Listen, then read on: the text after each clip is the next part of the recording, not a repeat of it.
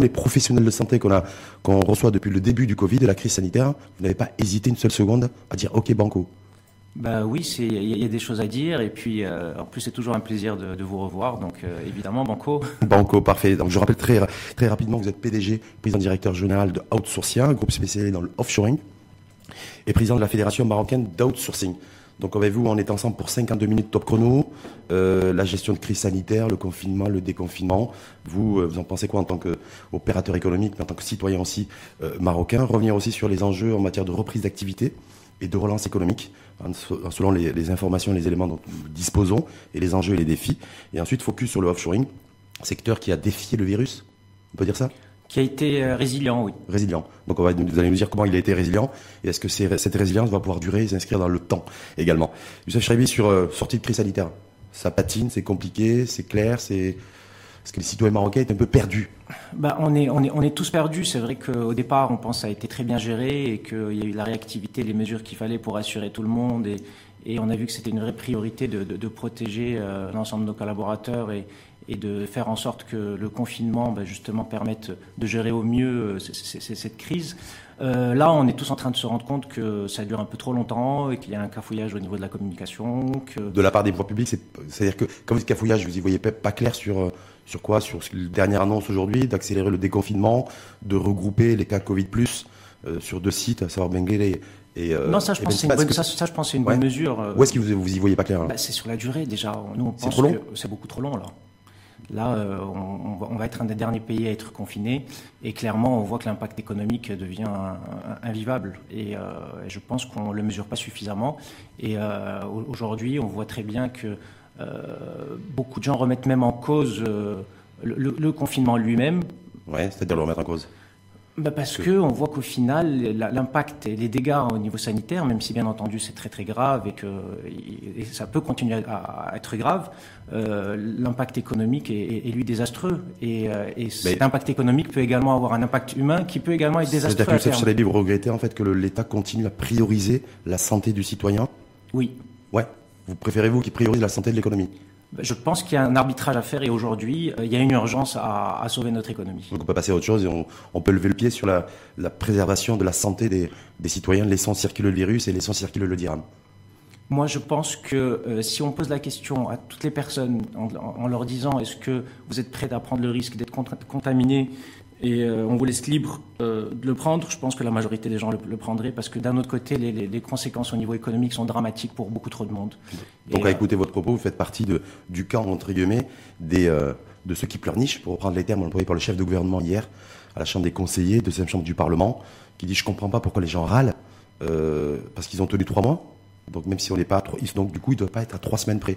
Je comprends pas pourquoi ces gens-là pleurnichent. Fermeture. La vraie question c'est que ces trois semaines de plus, ça va changer quoi? Sinon on peut rester, on peut rester comme ça très longtemps. On sait que le, virus ne va pas disparaître. Puis on pensait qu'il allait avoir un avant et un après, et on se rend compte qu'il y a un avant crise, mais il va y avoir un très long, euh, très très long pendant à gérer, mhm. et ça va être plusieurs mois. Donc on sait bien que bien entendu il faut être très prudent. On a vu qu'au niveau sanitaire, euh, beaucoup de nouvelles euh, normes ont été mises en place, tout le monde a conscience du danger, mais après il faut laisser chacun responsable aussi. Est-ce que vous considérez que tous les Marocains, les 35 millions de Marocains respectent les mesures barrières, portent le masque, se lavent les mains toutes les, toutes les heures, au savon, au gel hydroalcoolique, à l'eau javelisée Évidemment que non, évidemment que non, mais au niveau des entreprises, je pense que la majorité sont, sont largement sensibilisées. Aujourd'hui, euh, reprise d'activité économique. Oui. Ça, quoi, ça, ça, ça dit, ça, est-ce que ça vous parle ça? Le fait de, on disait, circulation de voitures, on voit que le, trafic a repris, les transports en commun, mais pour autant, est-ce qu'on est dans une dynamique aujourd'hui, euh, 17 juin, sur une reprise d'activité réelle? Bah, Il y a des impacts sur nos chiffres. Nous, on était à moins 30% en avril, euh, on était à moins 25% euh, en mai, là on va être à moins 15, donc on est en train de, de retrouver bien. Et vous, il n'y a, pas eu d'arrêt d'activité, vous avez toujours continué Non, il n'y a pas eu d'arrêt d'activité puisqu'on a pu assurer une continuité de service euh, grâce au travail à distance. Et dans notre secteur, ça a été salutaire. Hum, d'ailleurs, on va y euh, revenir, mais, mais au niveau global Au niveau global, on voit qu'il y a eu un arrêt de arrêt d'activité, c'est-à-dire arrêt net de la production et arrêt net de la consommation. Oui. Donc là, est-ce que vous considérez qu'on est sur une reprise d'activité? Bah Évidemment, on est en train de, de, de on, voit que les, dans l'industrie, euh, on recommence à produire. Euh, à hauteur de combien on a des chiffres? Parce qu'on n'a pas de chiffres là-dessus. Bah, c'est encore c'est trop frais pour le dire, mm. mais euh, c'est sûr qu'on on le voit qu'on est en train de, de redémarrer. Oui. Mm. Parce que je vois, le, on a reçu d'ailleurs Hakim Arachi, industriel, la semaine dernière, qui disait que bah, lui, il est à un niveau de 25-30% de sa production aujourd'hui parce que la demande n'est pas là et la consommation n'est pas au, rendez-vous. Donc est-ce que la, visibilité aujourd'hui, selon vous, Youssef Chalabi en tant que dirigeant d'entreprise, sur les enjeux en matière de reprise d'activité par les pouvoirs publics Est-ce qu'on voilà, est-ce qu'on sait grosso modo qu'est-ce qui est fait, comment c'est fait et quelle est la réalité sur le terrain? La réalité, c'est qu'on va avoir plusieurs centaines de milliers de chômeurs euh, en plus d'un coup, donc la, demande va, va, va, s'écrouler, mhm. que l'offre, elle aussi, elle est mise à mal puisque euh, les entreprises ont clairement besoin d'être soutenues. On voit qu'au niveau des exportations, on souffre. On ne peut plus aussi importer dans beaucoup de secteurs parce qu'on commence à avoir des problématiques de, de devises. Donc euh, on est dans une situation de crise très très grave. Euh, je pense que. Est-ce que vous êtes rassuré par le discours ambiant, parce que vous êtes quelqu'un de très attentif à, ce qui se dit par les pouvoirs publics en matière de reprise d'activité, parce qu'il me semble qu'aujourd'hui on est beaucoup plus dans une séquence de reprise d'activité que de relance économique. Oui. Il y a eu la sortie hier, euh, vous l'avez vu, du patron de Banque Le oui. qui a annoncé la réduction du taux de directeur à 1,5. Est-ce que pour vous c'est un signal aussi envoyé pour pour reprendre l'activité, pour redonner un coup de fouet à l'activité économique Bien entendu, c'est une très bonne mesure et euh, elle a été saluée par tous, euh, mais pour moi, ça reste insuffisant. Euh, vous savez, nous, on est présent dans plusieurs pays.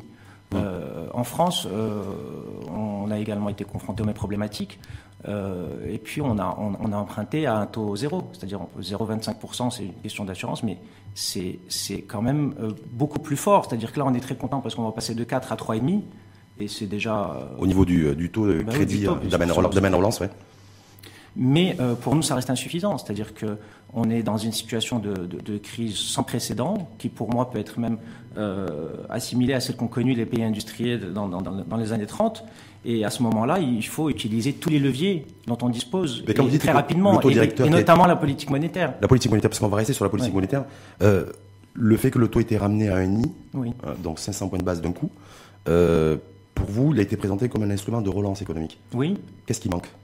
Selon En fait, il, manque, il y a un maillon qui manque Oui, il y, a, un maillon qui manque. C'est-à-dire qu'aujourd'hui, euh, quand on voit concrètement les mesures les, plus concrètes qui ont, été mises en place depuis quelques semaines, bon, au niveau des ménages, très clairement, on voit que ça a eu un impact. Il y a, eu des, choses. Qu'est-ce qui a eu un impact bah, Le fait de pouvoir euh, reporter, reporter, ces échéances. Euh, mais, Sachant que c'est du crédit, de toute façon, qu'il faudra payer tôt ou tard. C'est juste un report d'échéance. Bien entendu. Mais pour les entreprises, c'est pire, parce que l'histoire des intérêts intercalaires, c'est un, un, vrai, un vrai sujet. Euh, dans certains cas, on fait nos calculs et on se dit que ça, ça vaut clairement pas le coup, euh, puisque le, justement économiquement, c'est pas viable, même avec des taux à 3,5%. Euh, c'est trop cher, trop élevé? Bah oui, oui, bien sûr. Là, on est dans une situation inédite. Mais Normalement, habituellement, les crédits étaient, le crédit trésor était à 5-6. Oui, mais sauf que là, on est dans une situation où, où on, est dans beaucoup de secteurs face à un vrai risque de, de, de faillite. Et donc là, il faut, il faut que ce soit, on est dans, une, dans un contexte où il faut partir du principe que même les banques ne sont pas dans une logique où elles vont continuer à générer de la marge dessus. Et même au niveau de la Banque du Maroc, c'est clair que ça, ça, a baissé, mais on aurait pu attendre quelque chose d'encore beaucoup plus, euh, plus ambitieux. Plus ambitieux, c'est-à-dire d'avoir un taux directeur à un, point, par exemple? Euh, Sachant que de toute façon, le maintien des, de 200 points de base des banques, apparemment. D'ailleurs, ça a été reconduit. Oui, celui-là, il va pas bouger. Celui-là, il bouge pas. Mais il aurait pu bouger, celui-là aussi à la baisse. Ouais. Mais les banques disent que nous, c'est le coût, le, le coût de notre intermédiation, de nos charges fixes aussi, qu'on peut pas faire autrement. Parce qu'on peut pas se retrouver demain avec un secteur bancaire fragilisé. Bien entendu. Après cette bonne guerre, chacun va, va se défendre et euh, chacun joue son rôle. Au niveau de la Banque centrale aussi, joue le rôle de maintien des équilibres. Mais je pense que là, aujourd'hui, au niveau de la politique monétaire, on aurait pu aller beaucoup plus loin et que euh, c'est le moment justement d'utiliser des réserves qui sont, qui, qui, qui doivent servir à, à des moments de, de, de crise pareille, à des drames pareils. Mmh. Alors que là, on a encore un discours qui consiste à nous dire oui, mais on sait jamais, il faut qu'on attende. Si jamais il y a une deuxième vague, il faut qu'on puisse garder une soupape de sécurité, etc. Là, là, on y est. Il y a urgence, et je pense que si on attend, euh, ça peut être beaucoup plus Parce grave. Parce qu'il y a peut-être un enjeu aussi d'ailleurs qui, qui, qui, à mon avis, concerne et impacte directement les acteurs du offshoring comme vous. C'est le taux de change. Si on a vu aussi début de, de, la crise sanitaire Covid-19, une dépréciation. Oui, mais finalement, en tout cas, on est revenu à un niveau. Euh, ouais. le, le, dirham tient, tient, bon là pour le moment. Mais on n'est pas à l'abri non plus d'une dépréciation à venir oui, aussi. on n'est pas à l'abri. On n'est pas à l'abri non plus d'une forte inflation, mais on voit que c'est pas vraiment le sujet aujourd'hui et que cet argument, je pense pas que euh, autant il peut être recevable dans des années normales avec euh, lorsqu'on a un, taux de chômage qui est, qui est maîtrisé, lorsqu'on a une croissance qui est, qui est correcte. Mais là, aujourd'hui, franchement, l'inflation, c'est, pas le, le, sujet le plus urgent à gérer. Oui, mais par contre, une dépréciation monétaire aussi non contrôlée, de fluctuation non maîtrisée, c'est quelque chose aussi qui est, mais pour le moment, c'est une question de souveraineté aussi. Parce que quand on parle de souveraineté aujourd'hui sur plein de choses, peut-être que la première des souverainetés à préserver, c'est la souveraineté monétaire. Peut-être que le, le patron de Banque Lamarribe aussi, euh, le fait de réduire à 1,5 et de ne pas descendre en dessous, c'est justement avec le souci d'avoir de pouvoir une maîtrise sur euh, sur une éventuelle dépréciation monétaire. Oui, mais encore une fois, je pense que quand on, a une, parfaite gestion euh, de sa politique monétaire, comme ça a été le cas du Maroc pendant plusieurs années, tout le monde l'a salué. Mhm. Quand on est face à une crise aussi aiguë, c'est le moment d'utiliser tous les leviers qu'on peut avoir pour sauver ce qui peut l'être encore. Et je pense que tout le monde ne réalise pas encore la gravité et que dans quelques mois, on, peut, on peut regretter de ne pas avoir utilisé tous les leviers dont on dispose. Mm. Donc pour moi, euh, bon, on, a beaucoup parlé de, ce sujet de la, planche à billets. Oui, il a dit, d'ailleurs, il a dit, il n'y a pas de planche à billets. Oui. Pas, pas, de, euh, pas de pousse inflationniste, en tout cas, ça serait une position euh, qui, qui, a été toujours justifiée et qui a, qui a donné de, de, très bons résultats pour le Maroc. Mais aujourd'hui, si, si cette arme existe, je ne vois pas quand est-ce qu'on pourrait l'utiliser si c'est pas un moment pareil. Euh, et, et, encore une fois, on a bien vu euh, dans les pays euh, du Nord au moment des, dans, au niveau, dans la crise des années 30, c'est ça qui a réellement permis de, de, de relancer l'économie. Donc c'est une arme. Effectivement, il ne faut pas en abuser. Il y a des risques. Parce que mais à un qui moment dit inflation, dit poussée inflationniste, dit deux choses renchérissement des prix.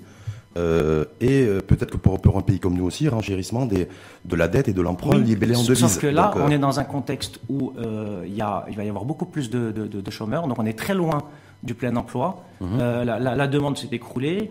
Euh, l'offre passe par une, période qui, va mettre beaucoup de temps à se relever. Donc, euh, tous les signaux qui feraient qu'on pourrait craindre l'inflation, je pense qu'ils ne sont pas réunis aujourd'hui et que c'est une, fausse crainte. Donc, que ce soit d'un point de vue sanitaire pour le confinement ou que ce soit d'un point de vue monétaire pour la reprise d'activité, vous considérez qu'en fait, les, les décideurs, les responsables, les hauts responsables sont beaucoup trop frileux, pas assez audacieux Moi, je pense qu'il faudrait aller vers quelque chose de beaucoup plus fort, beaucoup plus impactant, et que là, on a des, des mesures qui sont intéressantes. On voit que les personnes se mobilisent, essaient de faire des choses, mais je pense que personne n'a pris conscience l'ampleur des dégâts économiques. L'ampleur des dégâts. Pour autant, Mohamed Ben nous a dit il y a à peu près trois semaines, je crois, déjà qu'on perdait un milliard de dirhams par jour. Oui, c'est à peu près. Dû au confinement, on a vu que les, les, recettes fiscales se sont écroulées. C'est moins de 9 milliards de dirhams à, à fin mai. Euh, voilà. Donc il y a les indicateurs aussi. Donc ça veut dire qu'il y a aussi, quand même, quoi qu'il en soit, une prise de conscience de la situation financière et économique. Mais là, qui, qui, s'endette, c'est l'État qui s'endette. Ben, euh, ben, c'est vous et moi aussi. Hein. Oui, bah oui, mais, mais on pourrait aussi, encore une fois, aller plus loin au niveau de la politique monétaire hum. et, et, réinjecter des, des, fonds dont on a vraiment besoin hum. aujourd'hui. Les euh, politique monétaire, parce que c'est intéressant que vous reveniez hum. là-dessus, c'est au service de quoi?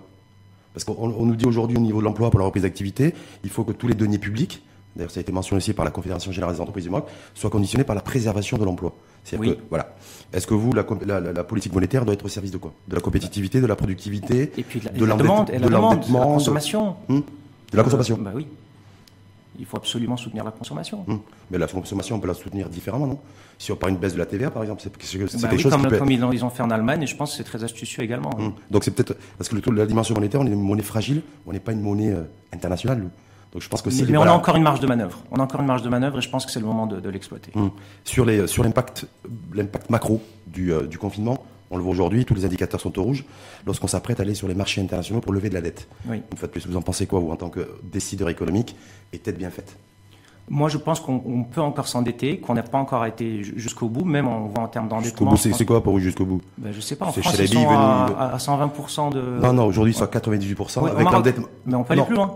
C'est-à-dire qu'au Maroc, aujourd'hui, on est à 83-84, avec ce qu'on a prévu, en tout cas, on va aller à 90, c'est ça? 92, 92, 93% du PIB dans un pays qui est sur un train de croissance économique annuelle depuis 10 ans, de qui qui est à 2%. 2% avec agri. Sans PIB agricole, on est à 1%. Effectivement, c'est pas le moment idéal. C'est pas le moment idéal pour, pour s'endetter plus, mais en même temps, on n'a pas d'autre solution. Mmh.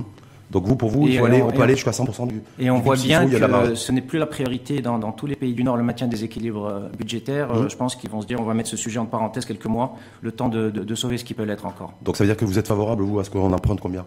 Parce que ah, ici, je, que des pas, je ne suis pas un spécialiste de ces questions-là, mais je sais que si on dit qu'il faut 100, euh, 100 milliards. Euh, ça, c'est la CGM qui a dit un besoin, un besoin de financement. Oui, bah, je pense que sachant que hors Covid, on avait besoin déjà de 100 milliards de dirhams de financement pour financer notre économie nationale et son développement et, euh, et, son dynamisme aussi. Donc là, certains parlent de entre 150 et 200 milliards de dirhams, dont on aura besoin, un, pour financer la reprise d'activité, et deux, pour financer la relance économique.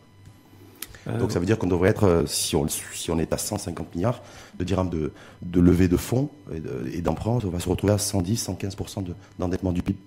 Et donc c'est pour ça qu'il faut répondre à cette question. Et c'est ni les entreprises, ni les banques qui vont pouvoir trouver la solution toute seule si on n'a pas une politique monétaire qui l'accompagne. Politique monétaire, c'est-à-dire qui soit au service de la politique de croissance économique bah oui. Parce que ça, c'est le maillon faible qui manque aujourd'hui. Parce qu'on a eu, on a le banque qui s'est exprimé là-dessus, mais Mohamed Ben d'ailleurs, il vous, a, il vous a parlé, vous, en tant qu'opérateur du, du parce qu'il est très silencieux actuellement. Certains dans le monde des affaires, en tout cas, le monde économique, attend oui, il, attend, il, parle à la CGM et nous, on est en, contact régulier avec la CGM euh, qui, depuis le départ, a, montré euh, qu'ils étaient très actifs dans la gestion de cette crise et nous, on est en communication régulière avec, eux. Hum. Vous étiez présent lorsque Mohamed Chaboun a tenu un, webinaire avec les, membres du conseil d'administration? Vous n'avez pas, eu ce privilège? Non. Et euh, justement, la Confédération Générale des Entreprises qui demande de la commande publique, du crédit. Voilà. C'est euh, une bonne chose pour vous? La commande publique, bien sûr que c'est une bonne chose. Hum. Le crédit, c'est une très bonne chose aussi. Euh... Le crédit à 4%. Hein. Oui. À 4%, c'est ce qui sur le marché, on va 3,5 maintenant, que le taux directeur a Moi, je vous dis, pour moi, ça reste beaucoup. On pourrait faire encore beaucoup moins. Euh, après, il manque aussi une chose à mon avis. Je pense que on a, on, on a utilisé la dette. Je pense que c'est la, la, la, principale mesure quand on voit tout ce qui est imaginé, ça concerne la dette. Mais au bout d'un moment, les entreprises trop endettées vont pas pouvoir s'en sortir et euh, il faut absolument imaginer d'autres choses. Et notamment que pour il, y a, un risque en fait, mais c'est ah, très intéressant. Il y a un risque en fait d'endettement public galopant. Oui. il y a aussi un risque d'endettement privé grimpant. Mais, en fait. mais bien entendu, avec ces, remboursements, c'est très très bien que le moment les plus difficiles pour les entreprises, pour le moment, on réalise pas trop parce qu'il y a ces mesures d'urgence, il y a un pansement qui fait qu'on on pense qu'on va pouvoir euh, gérer cela, mais on sait très bien déjà que la, rentrée va être difficile et puis le début de l'année prochaine va être euh, chaotique. Et vous avez 7 ans pour rembourser. Hein. en tout cas, pour euh, le crédit d'Amen Relance, c'est 5 ans plus 2 ans de grâce. Donc je me dis, ça laisse peut-être le temps aussi aux entreprises de se remettre sur pied. Oui, pour celles qui vont l'obtenir. Et là encore, c'est une vraie question. En tout cas, je pense qu'il doit y avoir un, engagement des banques dans ce sens. Je crois qu'il y a eu 27 000 entreprises qui ont bénéficié du crédit d'Amen Oxygène et ils tablent là sur 100 000, au moins 100 000 entreprises, c'est-à-dire 4 fois plus.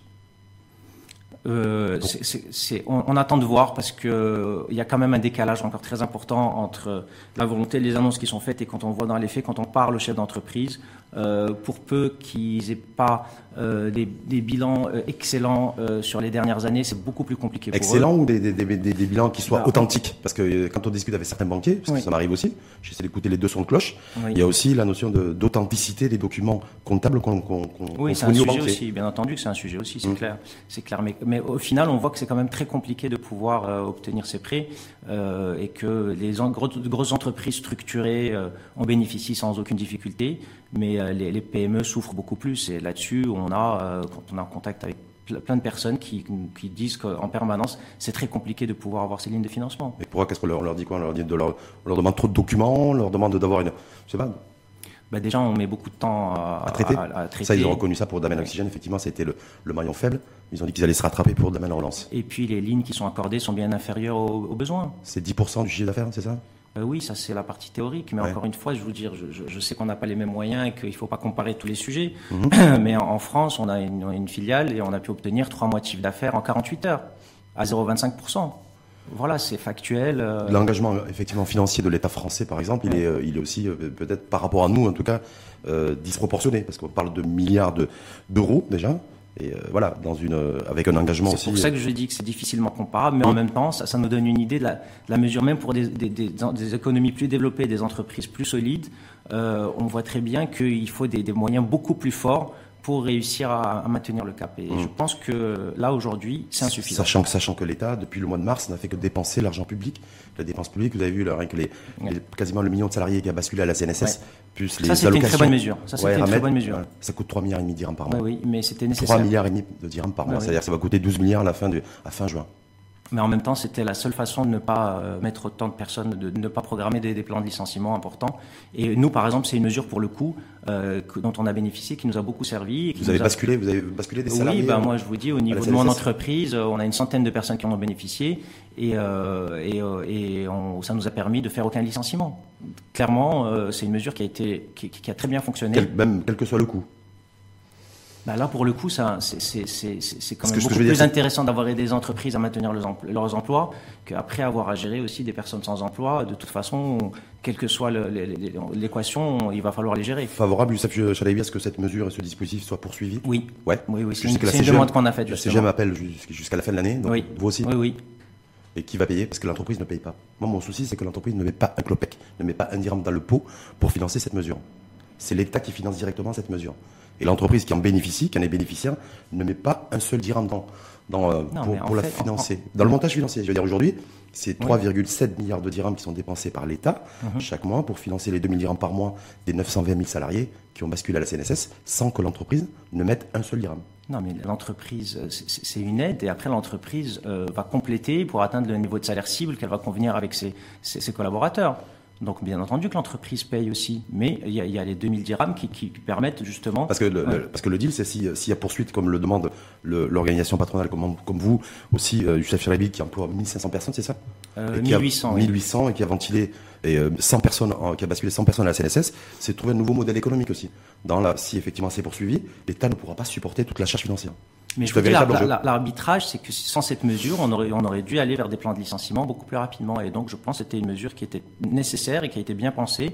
Et, euh, et on, a un exemple d'entreprises de, qui ont pu conserver leurs emplois et justement parce en, attendant la, la, la, reprise et nous on estime que d'ici la fin de l'année on pourra retrouver un, un niveau euh, comparable à celui de, de, l'année précédente. Donc on va continuer, on va continuer ce dispositif au mois de juillet, août, septembre, octobre, novembre, décembre, c'est-à-dire six mois. Oui. 6 fois 3, 3 et demi, on va se retrouver avec euh, ça va être mais vous, vous préférez gérer des chômeurs Je sais pas, non. Bah, mais moi, de toute façon, euh, au bout d'un moment, gérer, je veux dire, ce que je préfère gérer, c'est que je me dis bon, avec ce que l'État doit emprunter, Aujourd'hui, alors aujourd'hui, s'il poursuit ce dispositif, vous avez vu le, les derniers chiffres fermés aussi, le déficit public s'est écroulé, il a complètement implosé. Euh, on a plus de 24 milliards de dirhams par rapport à l'an dernier. Donc sur ce trend-là, on va se retrouver avec une, avec une dette abyssale, avec un déficit public. Mais on n'a pas le choix. On n'a pas le choix. Est-ce que vous préférez euh, aider les entreprises à garder euh, des collaborateurs chez eux, ou alors payer des indemnités de perte d'emploi? C'est beaucoup mieux de garder ce lien avec, avec, ses salariés en espérant que la reprise sera là et qu'on pourra les garder. Est-ce qu'il faut aussi imaginer De toute façon, même, même, même des, des, personnes qui ont perdu leurs emplois, il va bien falloir euh, aussi débourser des fonds. Mmh, on va revenir là-dessus. Donc, donc, ça, donc ça revient en même. Chef Chalabi aussi, en tant que président de la Fédération marocaine d'outsourcing, est-ce qu'il est prêt aussi, lui, à, à, se mettre à table avec les pouvoirs publics pour essayer d'envisager dans un, dans un, à mon avis sur le court terme, le refinancement, le modèle de financement de la solidarité nationale? Parce que l'État-providence a montré ses limites. L'État ne pourra pas tout faire. Oui, mais il doit faire plus déjà, et puis après on verra. Faisons déjà tout ce qu'on peut, et euh, je vous dis, hein, tout le monde est en train de. L'État n'a pas fait, n'a pas fait le max. Quand je vois on en a parlé juste avant. Oui, on mais, non, mais sur la, non, mais sur les salariés, la sur cette partie-là, je vous dis, c'était une excellente mesure, donc c'est parfait. Mais coûteuse aussi, donc. Coûteuse, mais forcément coûteuse. Est-ce que financièrement l'État peut faire plus bah, Sur le niveau de la solidarité. On, pense qu'il faut que ça dure jusqu'à la fin de l'année. Parce qu'encore une fois, il y a des entreprises, s'il y a des personnes euh, qui sont en, sous-activité, si elles n'avaient pas cette mesure, elles sont obligées de s'en défaire. Vous, les 100 personnes qui ont, qui ont, basculé à la CNSS, est-ce que c'est 100 personnes qui vont, dont vous garantissez le, retour à l'emploi bah, euh, C'est ce que ça nous a permis de faire. Il y en avait 100 au début, 50, et puis là, on, espère pouvoir euh, retrouver le, rythme normal, comme je vous disais. Mais on n'a fait aucun licenciement hum, grâce à cette mesure. Oui, mais c'est peut-être pas le cas d'autres entreprises qui, euh, qui peut-être, on se dit aussi, peut-être que les 920 000 personnes qui sont qui basculent à la CNSS aujourd'hui, peut-être que les entreprises vont les lâcher. Donc peut-être que si l'État remet au pot et refait des efforts considérables pour continuer le financement de ce dispositif, il faudra nécessairement aussi un engagement formel du, chef d'entreprise qui va garantir le retour à l'emploi de ces personnes-là. Mais de toute façon, le chef d'entreprise, euh, ses salariés, à la base, s'il a une activité euh, qui le justifie, il en a besoin. Donc, euh, si vous voulez, c'est, euh, il, va prendre des décisions.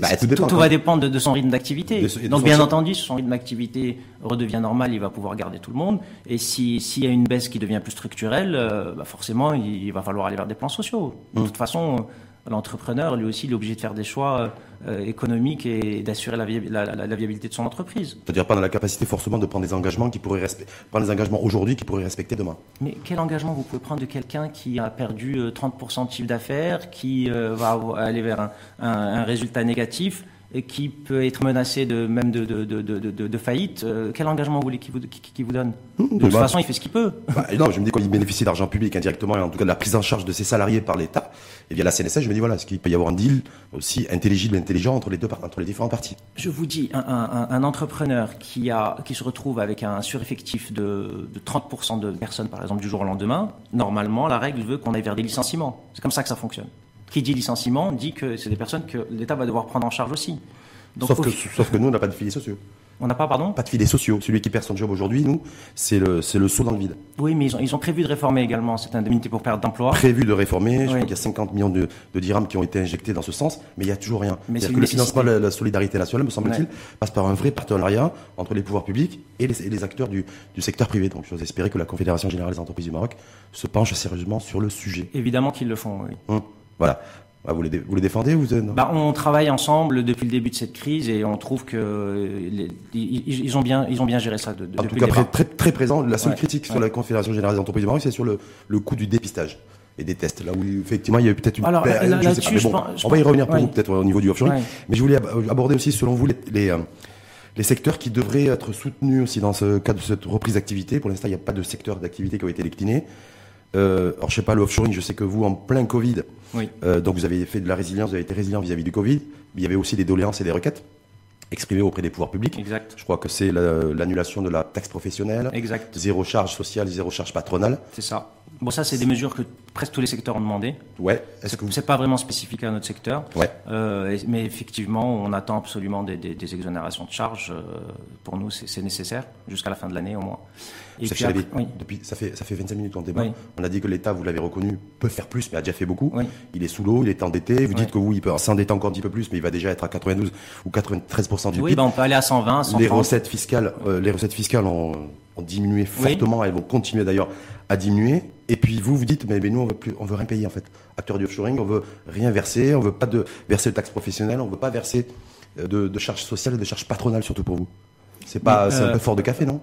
Et on a un secteur qui a une très très forte contribution euh, au niveau fiscal depuis, depuis sa création. On a un rôle aussi très important au niveau de l'apport des devises. Vous savez, c'est 14 milliards de dirhams De chiffre d'affaires de chiffre d'affaires à l'export, avec sans intrant. C'est-à-dire que c'est euh, c'est du 14 milliards net. Mhm. On fait- Contrairement à l'aéronautique, par exemple, qui fait 17 milliards, ben, il doit faire des, des importations importantes aussi pour atteindre ces 17 milliards. Donc, Mmh. avec, on est un des avec un transfert de savoir-faire aussi. Bien sûr. Pour l'aéronautique. Donc, si vous voulez, aujourd'hui, dans un contexte où justement euh, on voit que les devises vont se faire de plus en plus rares, c'est obligatoire de, de- de tout faire pour que notre secteur continue à être pourvoyeur important de, de- de devises.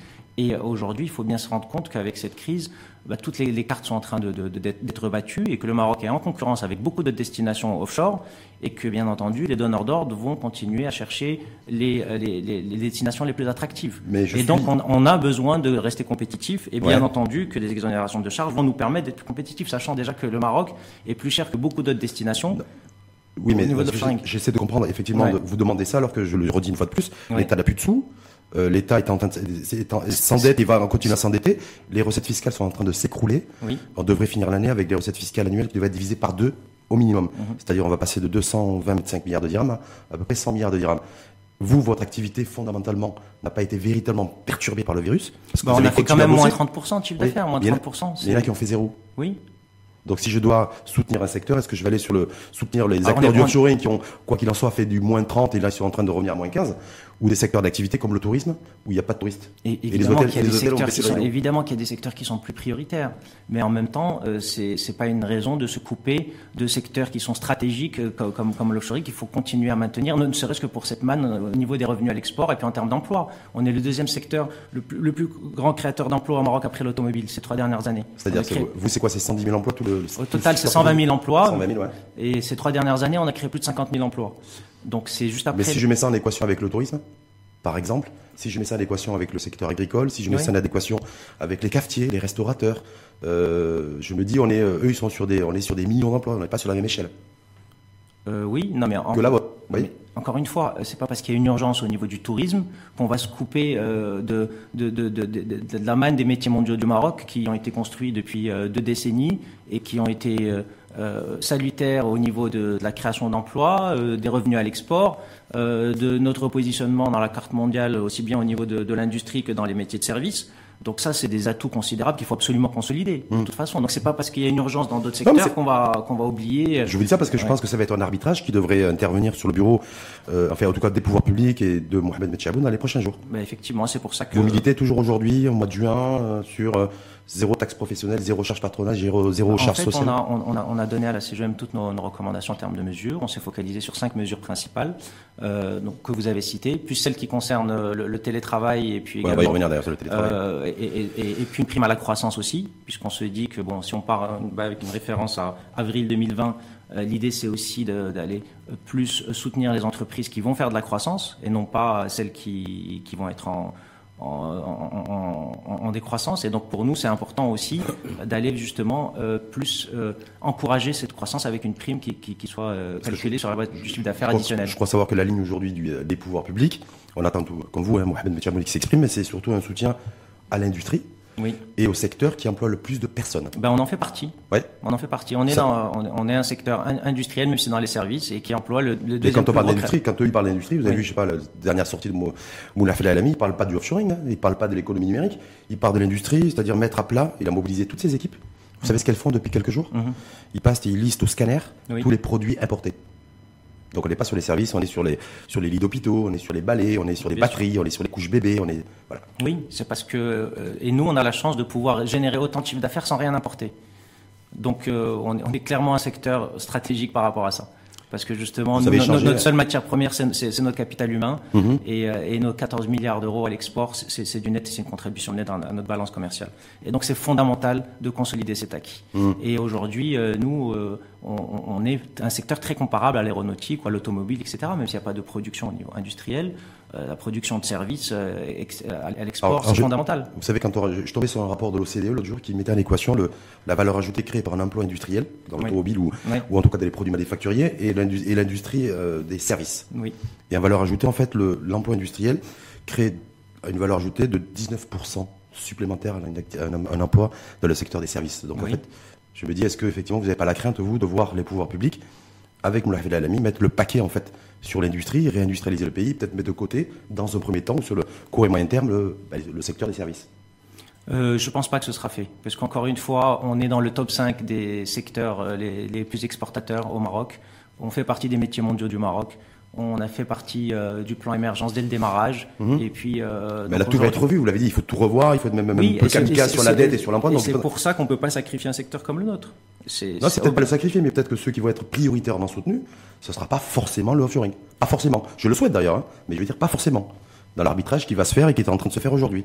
Oui, mais euh, encore une fois, quand on regarde euh, les chiffres au niveau de, de- l'export, quand on regarde euh, l'emploi des jeunes, qui est fondamental aujourd'hui, euh, on est un secteur qui est stratégique. Deuxième plus gros créateur d'emplois après l'automobile au Maroc. D'ailleurs, c'est Donc, intéressant, euh, voilà. parce que j'ai d'ailleurs des, des internautes qui m'ont posé la question en me disant, tu vas recevoir Youssef Chalaili Bah, Il y a beaucoup de jeunes qui vont rester sur le carreau, qui risquent de rester sur le carreau Mhm. d'ici les prochaines semaines, les prochains mois. Euh, vous le savez comme moi, c'est 300 000 jeunes qui arrivent sur le marché de l'emploi chaque année.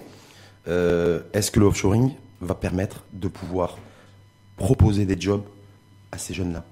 C'est ce qu'on fait euh, depuis 20 ans. Ouais, mais là, spécifiquement, crise inédite sanitaire, là- le- déconfinement, confinement, on est à poil. Pour le moment, là, la priorité, ce serait d'essayer de faire aucun plan social. Ce serait déjà très bien.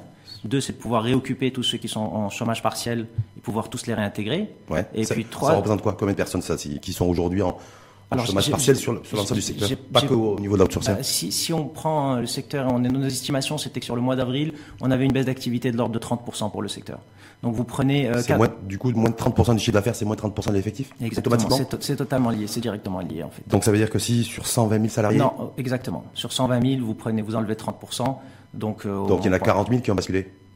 C'est une estimation, Hmm. mais on est À la louche. Ouais, exactement. Donc, donc vous, la priorité, c'est d'abord de reclasser le retour à l'emploi de ces 40 000 personnes qui n'ont pas, qui ont perdu temporairement leur job, avant d'aller voir si effectivement il peut y avoir des nouveaux recrutements. Évidemment. Donc ça veut dire que pour septembre, pour l'offshoring, il n'y aura rien pour les Il jeunes. n'y aura pas de création nette d'emplois, non. euh, on- on va- ça va être la première année où on, on va, on, plus avoir de croissance. Ce serait déjà bien qu'on qu'on n'ait pas de décroissance, ce qui n'est pas gagné.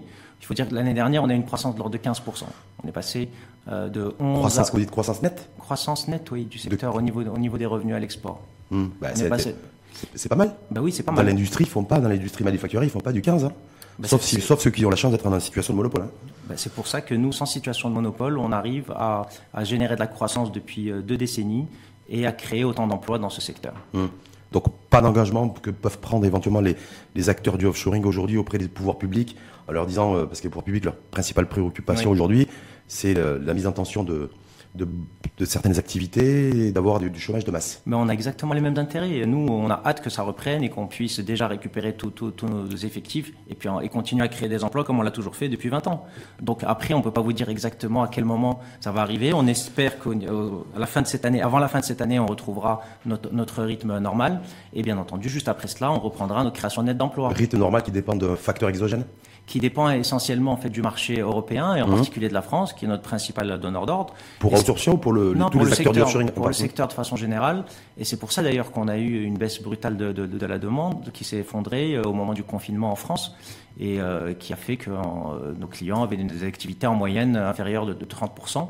Euh, bon, il y a des secteurs qui ont résisté, comme les télécoms, l'énergie, les services publics, mais dans tous les autres secteurs, bah, avec une baisse de la demande, il y a eu beaucoup moins de flux et, qui, ont, pu être, qui, ont été externalisés chez nous. Donc du coup, est-ce que vous retenez la leçon de ce Covid, de se dire je vais pas aussi, il faut absolument que je me diversifie.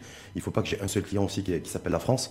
Peut-être que si j'avais, euh, même si vous me direz tous les pays étaient confinés, donc ça n'aurait rien changé là. Ça n'aurait rien changé. Mais dans un avenir proche, aujourd'hui, quand on parle de, de, revoir un petit peu les redistributions des cartes, est-ce qu'effectivement il y a une réflexion qui doit être aussi menée ou que vous menez vous, Youssef Chalibi, au niveau de, de la fédération marocaine d'outsourcing sur voilà sur aussi diversifier le un peu le risque. Déjà, on l'a fait beaucoup au niveau des métiers, puisqu'initialement, on était concentré sur les centres d'appel. Euh, Aujourd'hui, l'écosystème de l'offshoring, c'est cinq métiers différents et on a beaucoup développé tous les, les métiers de, de back-office, euh, euh, les métiers de l'ingénierie, euh, les métiers tout de... ce qu'on appelle BPO. Voilà, exactement. voilà. Donc tout ça, c'est une diversification qui était salutaire et, et on, qu'on va, qu va, poursuivre. Après, au niveau des pays, bon, bien entendu, la France restera de toute façon notre premier client. Pourquoi pour dire, parce qu'en fait, Même on, parce qu'on vend pas des produits, en fait, on vend du service. Ouais. Quand, quand, Mais quoi, quand... c'est parce que c'est la langue? Bah oui.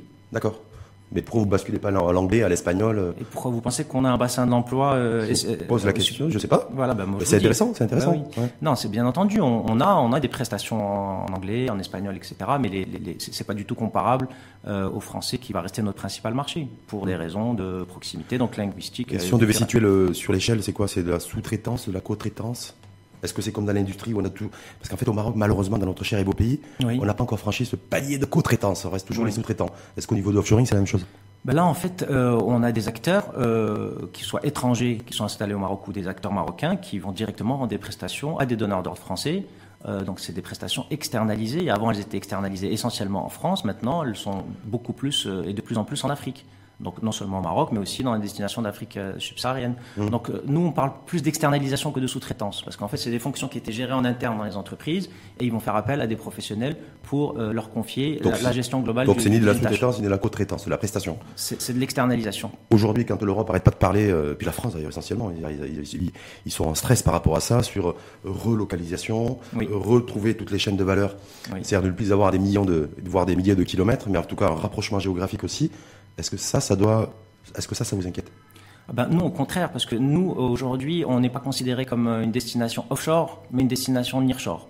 C'est-à-dire que euh, la, la, France, euh, au départ, faisait appel à des prestataires, en, on va dire, ils étaient en région parisienne, ils allaient voir des prestataires en région parisienne, puis ils sont allés en province, mmh. puis ils sont allés un petit peu en Europe francophone, et puis aujourd'hui, le Maroc, voilà, on est à 3 heures d'avion, c'est le même fuseau horaire, donc c'est la destination la, la, la, plus naturelle. Il y a, il y a le Maroc, il y a, aussi le Sénégal, il y a, aussi la Côte d'Ivoire. Oui, mais le Maroc, on est beaucoup plus proche, justement. D'accord. Donc, euh, quand on est dans une logique de On est beaucoup, beaucoup, plus compétitif aussi? Ben Non, on est moins compétitif en termes de coûts, mais mmh. on est très compétitif en termes d'expertise et de maturité de marché et de savoir-faire qu'on a pu créer ces dernières années. Tout ça fait que le Maroc reste la première destination de l'offshore francophone. Donc même si on entend la France aujourd'hui, les décideurs parler de relocalisation, ça concerne pas du du côté du Maroc et des acteurs de, de l'outsourcing, c'est-à-dire au contraire, ça nous arrange. Ça, ça, concerne pas notre secteur puisque aujourd'hui, je vois mal des, des donneurs d'ordre décider de multiplier par trois le coût de la gestion de leurs relations clients dans une période de crise. Donc euh, oui, effectivement, s'ils étaient en Asie, en Asie, ils vont se dire on va se rapprocher, mais dans notre cas, nous, ça ça fait pas vraiment de sens. Encore une fois, on on vend pas des produits qu'on doit euh, euh, transporter pendant des dizaines de milliers de kilomètres. Nous, on est ouais. vraiment déjà un pays très très proche ouais, mais nous, Autant on a peur d'avoir du chômage de masse, oui. autant les Français ils ont peur aussi d'avoir du chômage de masse et de se dire aussi relocaliser les activités, c'est de pouvoir peut-être sauver des emplois. Ça Donc c'est dans, dans, ce sens-là, je, je, je me dis, ça fait des années qu'on entend ça. Au final, euh, c'est des entreprises qui prennent leurs décisions en disant moi j'ai un service client, je veux l'externaliser et je vais choisir la destination qui va être la plus attractive pour moi. Et je vois mal des pouvoirs publics leur imposer de payer trois fois plus cher euh, une prestation en période de crise en plus. Bah, vous savez, euh, au Maroc et en France, c'est marrant, et dans d'autres pays dans le monde, mais essentiellement sur, sur ces deux pays-là, on n'arrête pas d'entendre parler de produire au Maroc, la production nationale, Oui. la préférence Oui, nationale. dans l'industrie, bien entendu. Dans oui. l'industrie, mais ça peut s'étaler un peu ça- partout. Passez vos vacances au Maroc, n'allez pas à l'étranger. Et les Français, c'est un peu la même chose, et les Espagnols, c'est un peu la... Voilà. C'est tout à fait normal. Même si vous payez plus cher. Donc je me dis, est-ce que même si je paye plus cher une prestation externalisée offshoring, est-ce que euh, au nom du- d'un patriotisme qu'on peut qualifier d'aveugle ou de responsable ou de autre, mais voilà, est-ce qu'il n'y a pas un danger aussi sur une espèce de glissement de terrain auquel on assiste aujourd'hui? Euh, moi, je, je pense qu'il y a un vrai sujet au niveau de l'industrie et clairement, euh, les, entreprises vont euh, vouloir diversifier leurs sources d'approvisionnement et puis également privilégier des destinations qui peuvent être plus proches. Et le Maroc a une vraie carte à jouer là-dessus et je pense que ce qui est en train d'être fait et Sauf- pensé est salutaire. Je sais, j'allais- Oui. Tout à l'heure, vous avez dit un truc, je vais rebondir là-dessus d'ailleurs, j'allais Oui. l'oublier. Vous allez dire, en fait, on n'est pas, on n'est pas fort, on n'est pas compétitif en matière de coût, mais on est compétitif en matière de savoir, quelque part. Je parlais de notre secteur. De votre secteur, Je l'offshoring. parle, je parlais de notre secteur, oui. Demain, est-ce que vous n'avez pas la crainte que des opérateurs donneurs d'ordre français soient beaucoup plus regardants sur le, sur le coût et le prix à payer? Ils le font déjà et c'est pour ça qu'on est également installé en Afrique et qu'on est également présent à Madagascar par exemple, où on arrive à proposer des prestations à des coûts encore deux fois moins chers que- qu'au Maroc. Mais pour autant, tous les clients n'ont pas choisi de migrer leurs opérations vers, vers, vers Madagascar. Mais est-ce que là, avec ce qui va se passer, l'impact aussi du parce Covid, que on- avec on le n'achète pas un produit normé, standardisé comme dans l'industrie. On achète un service, une proximité culturelle, un savoir-faire, euh, une qualité euh, qui doit être perçue par le client final qui doit être bonne. Et aujourd'hui, si le Maroc garde son rang de première destination, malgré des coûts supérieurs à tous ses euh, voisins euh, africains, c'est- bien qu'il a une vraie carte à jouer, que le savoir-faire et la valeur ajoutée est essentielle dans notre métier. Et euh, la, la qualité perçue, qui est mesurée en plus de façon très objective, est, quelque chose de fondamental.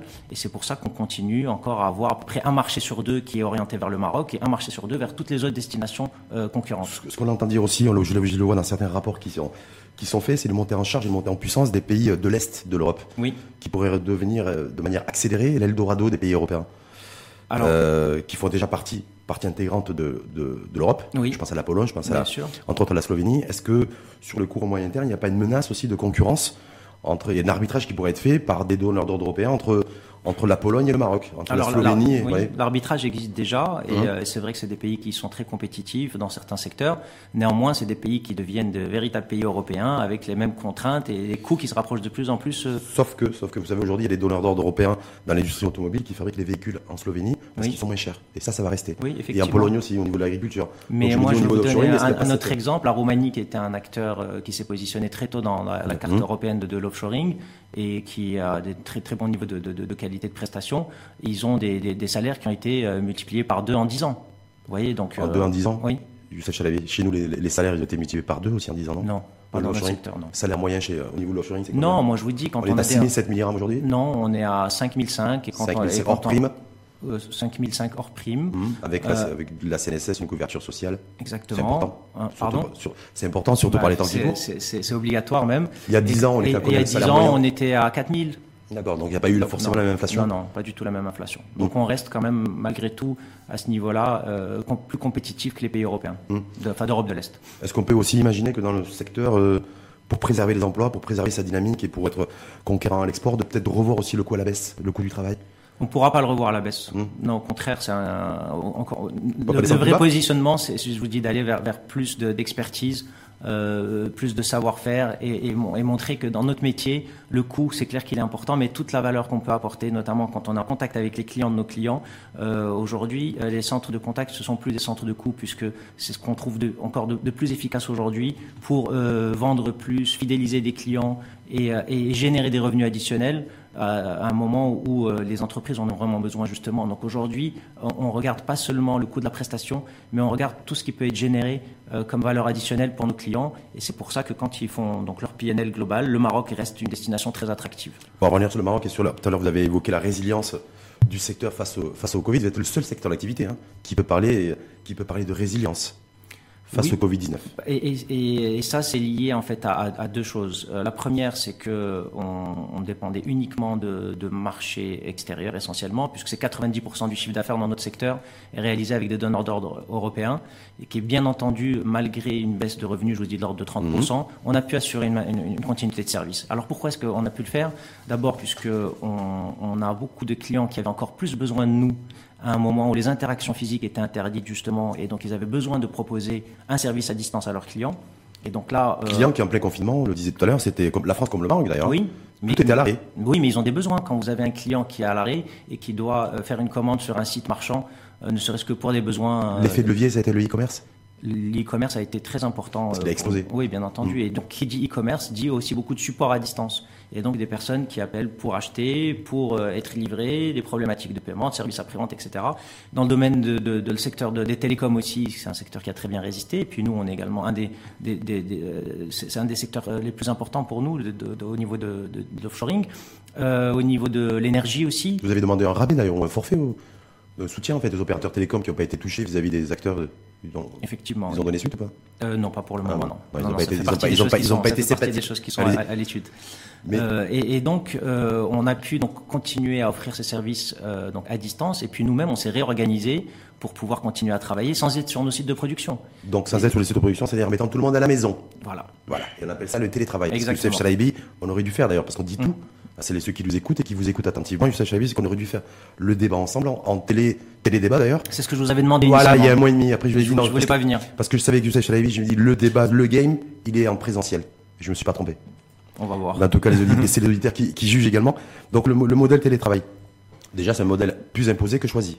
Bah, au départ, c'était euh, une urgence. Il fallait trouver une solution déjà pour mettre, euh, trouver une solution pour contrôler la prod, la production. Non, et puis aussi euh, assurer une sécurité sanitaire euh, à, à, nos collaborateurs. Déjà, c'était la première chose. Mmh. Donc, et la façon la plus sûre de le faire. D'abord, la, d'abord la sécurité sanitaire et après la production. Évidemment. Ben, pourquoi vous alignez pas euh, au chef de gouvernement et au pouvoir public? Ils disent d'abord la santé des, des Marocains, la santé économique. Parce que nous, on a pu le faire dans cet ordre-là et, euh, et qu'on l'a fait sans justement trop menacer, euh, sans, sans, sans ah, que l'impact économique soit, soit trop lourd. C'est une question d'arbitrage. Ah, oui, non, mais vous avez répondu. C'est pas noir ou blanc. Euh, il faut toujours être nuancé.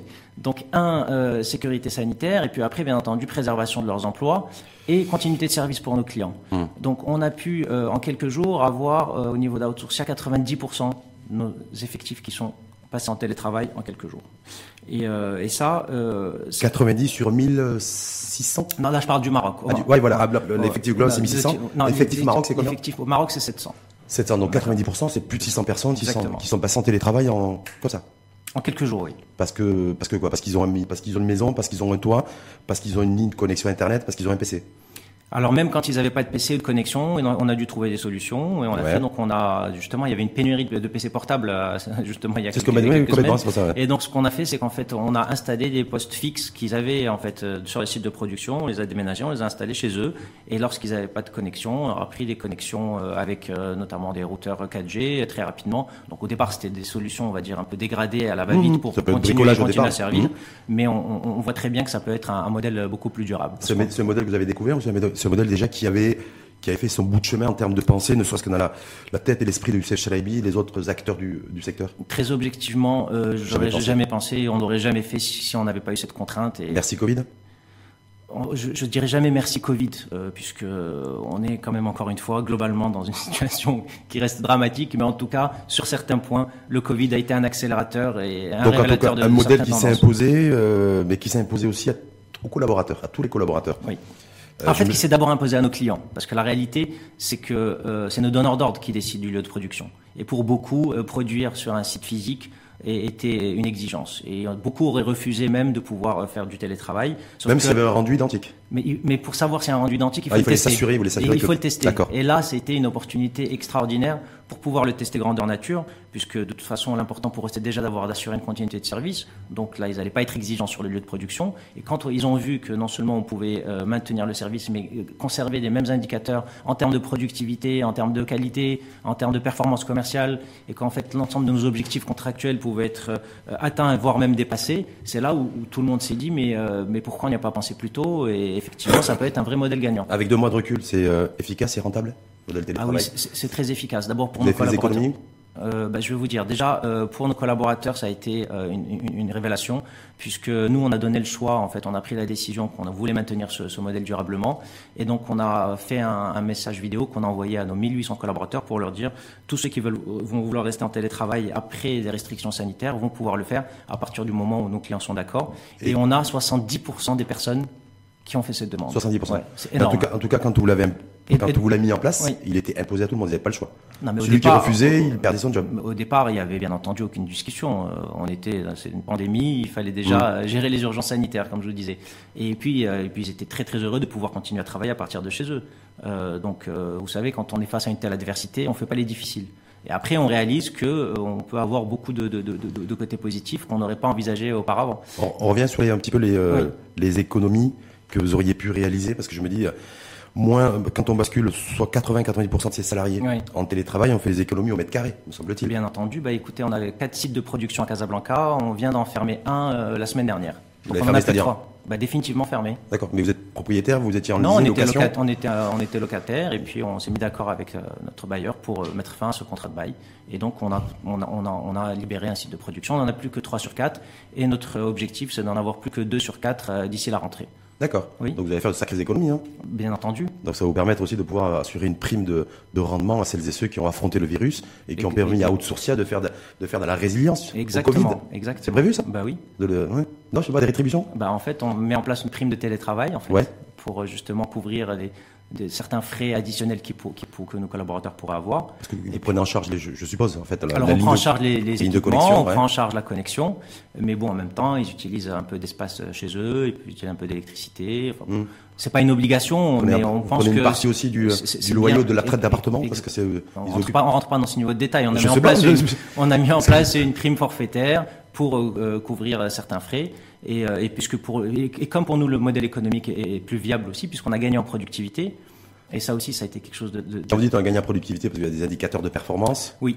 Ils sont meilleurs que lorsque les gens étaient, euh, Exactement. en bureau. Ouais. Exactement. Nettement meilleurs. Euh, 10% meilleurs environ. 10% meilleurs. Oui. Ça c'est constant sur les trois. En parce que vous avez trois mois de recul. On, en fait. on, est dans un métier qui est très normé, où les indicateurs sont, sont très clairs et sont suivis pour chaque personne chaque jour. Et, euh, et, donc c'est aussi ce qui a rendu euh, ce choix plus facile, c'est parce qu'on a pu observer en temps réel l'impact que ça pouvait avoir sur nos performances. Et on a vu que c'était soit équivalent, soit meilleur, systématiquement. Hum. Et, et, donc c'est pour ça qu'on a pris cette décision. Mais parce que parce qu'il y a d'autres secteurs d'activité, parce qu'ils parce qu'ils s'arrêtent pas, ils ont fait une overdose du chef Selaibi qui parle de télétravail depuis deux mois, hum. avec la réussite. Ils disent bon, nous aussi on est on est sur cette ligne-là, mais qui disent bon, est-ce qu'on va effectivement être en capacité de pouvoir euh, estimer le, le, la performance de chaque collaborateur, c'est plus compliqué.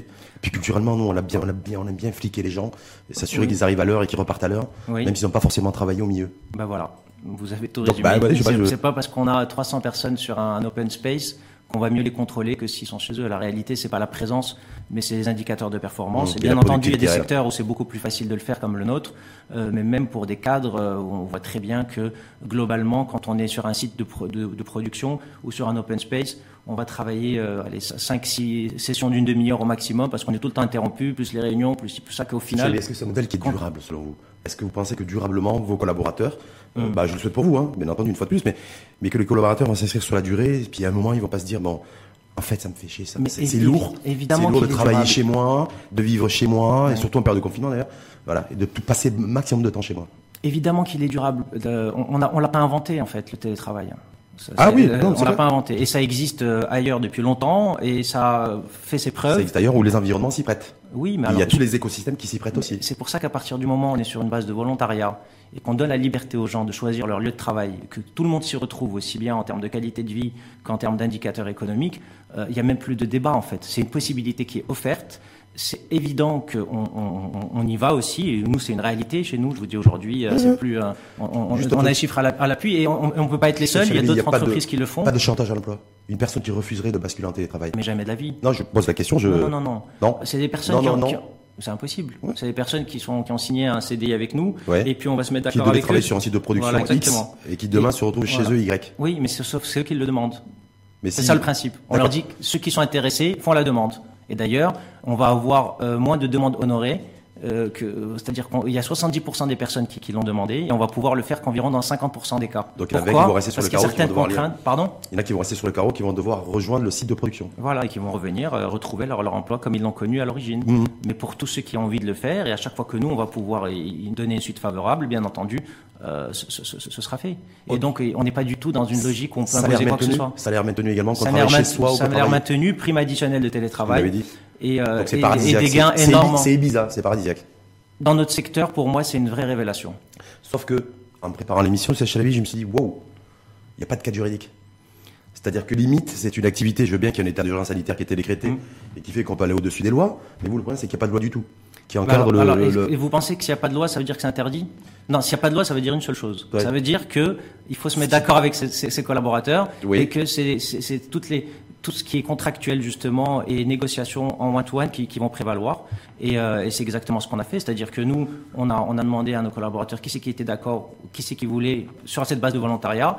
On a proposé des conditions. On a dit est-ce que vous êtes d'accord sur ces conditions? Et puis ils ont signé des contrats, des, des avenants à leur contrat de Vous travail. n'êtes pas passé par la casse euh, centrale syndicale, euh, dialogue social. Vous savez, quand on est, on a autant d'urgence, c'est qu'il faut gérer justement.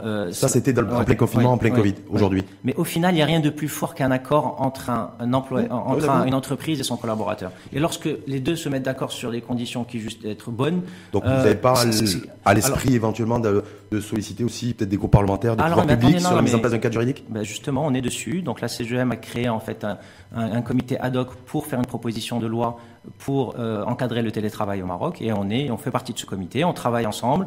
Et on- justement, euh, l'idée, suite à cette expérience liée au Covid, on a pu justement en faire, en faire le, le- le test de grandeur nature.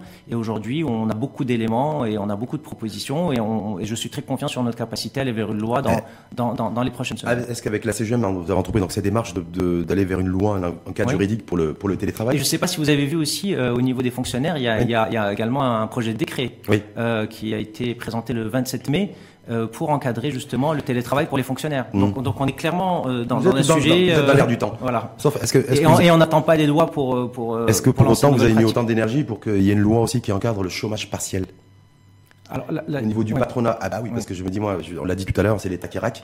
L'entreprise ne raque pas. En tout cas, pour l'instant, n'est pas directement. Je me dis, Oui. voilà, autant encadrer, le, mettre en place une loi, un cadre juridique pour le télétravail, mais aussi, me semble-t-il, la responsabilité RSE version Covid des patrons et des chefs d'entreprise, c'est aller vers aussi un cadre juridique encadrant le chômage partiel. Entièrement d'accord. C'est vrai que là-dessus, il y a aussi un flou et c'est l'occasion de, de- de le lever. Ça travaille à la CGM à ce, niveau-là ou pas? Euh, Entre nous. je- euh, sur ce sujet, je ne peux pas vous dire. Euh, sur les sujets qui nous concernent, on travaille. Bon, en tout cas, vous êtes souriant. Le, le- on peut dire que le, le- le Covid-19 n'a pas tout ravagé sur, sur son passage. Il n'a pas fait tout dérailler. L'offshoring a su résister. Et l'objectif, c'est donc de se maintenir les 120 000 emplois et de pouvoir voir aussi, dans un second temps, de permettre aussi à des jeunes, parce que j'ai beaucoup, de- comme vous, hein, Oui. les principales victimes du Covid, c'est malheureusement pas que ceux qui ont été infectés, pas ceux qui sont décédés, c'est aussi les jeunes. C'est beaucoup de jeunes à travers le monde. Et nous, on a une population démographique, euh, une croissance démographique qui est importante, Oui. avec beaucoup de jeunes qui arrivent sur le marché de l'emploi. Donc, euh, j'espère que les C'est acteurs pour ça aussi. que notre secteur, c'est une vraie manne pour, pour ces jeunes. En tout cas, merci à vous. Merci à vous. Merci Youssef pour. PDG de euh, Outsourcia, groupe spécialisé dans l'offshoring, président de la Fédération marocaine d'outsourcing. C'est vite passé, on a pas- passé Euh, plus de oui. 52 minutes. Je ne les ai pas vus passer. Merci C'est toujours tout- un plaisir. Merci. À très Merci en tout cas à vous et bonne continuation. Merci.